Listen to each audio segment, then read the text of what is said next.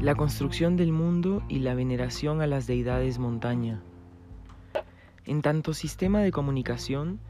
el mito puede ser trasvasado a cualquier lengua y mantenerse. Si bien no es posible afirmar que el mito sea un complejo cultural transhistórico invariable, ya que no constituye una realidad independiente de la sociedad y la cultura,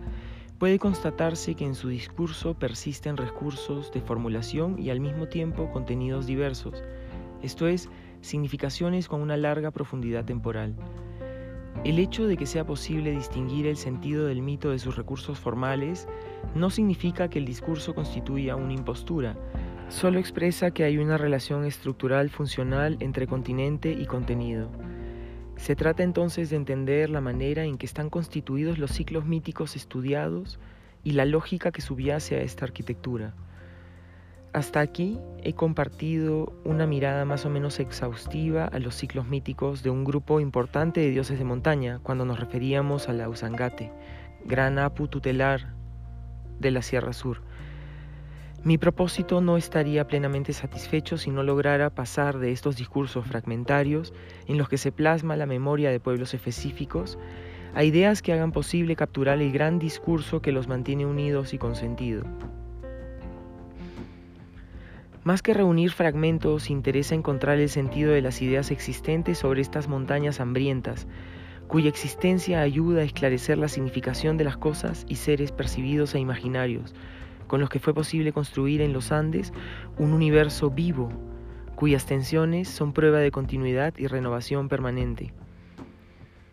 Se ha mostrado que el mito se manifiesta a través de un discurso coherente y que como tal es un fenómeno significante para las comunidades que lo producen. Es visible que los significados que contiene el discurso mítico nunca son completamente arbitrarios. Mientras la cultura mantenga sus formas básicas de reproducción, el sistema de códigos con los que se construye el discurso mítico puede seguir en operación, asimilando los cambios de acuerdo a nuevas condiciones históricas. El modelo de comprensión propuesto y empleado ayuda a identificar representaciones básicas que sirvieron y sirven aún para medir el tiempo y organizar el espacio, y al mismo tiempo para reconstruir el sistema de clasificación andino. Las coordenadas trazadas por el modelo han permitido apreciar cómo opera la homologación de la naturaleza sobre lo social y de lo social sobre la naturaleza en los ciclos de los dioses de montaña, y cuya unidad no se halla exclusivamente en la identidad de cada personaje divino o héroe protagonista, sino en la significación cosmológica de los episodios que registran sus hechos. Considero asimismo que el modelo debe permitir remontar de estas unidades discretas a la representación aglutinante del mundo, la naturaleza y el orden social en su conjunto. Con esta expectativa y parafarseando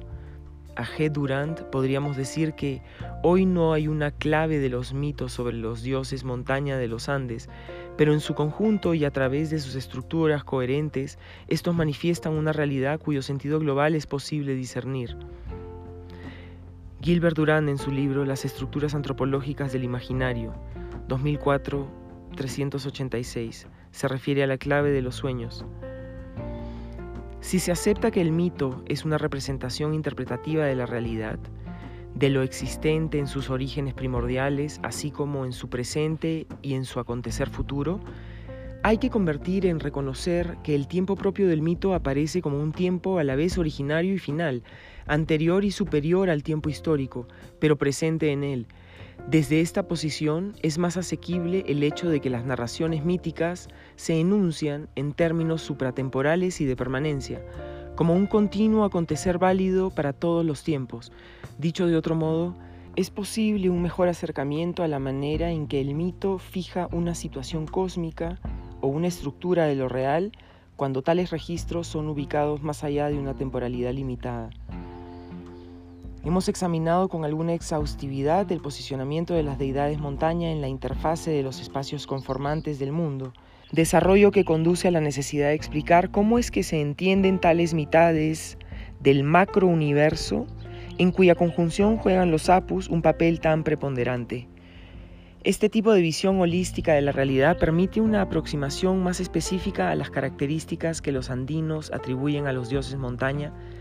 y a la relación de parentesco que los une con ellos, De aquí se desprende claramente que las partes del macrouniverso no solo interactúan constantemente para sostener y recrear la realidad en general, sino que se muestran vinculadas por conectores espaciotemporales, que bajo circunstancias especiales son asequibles a ciertos agentes o entidades.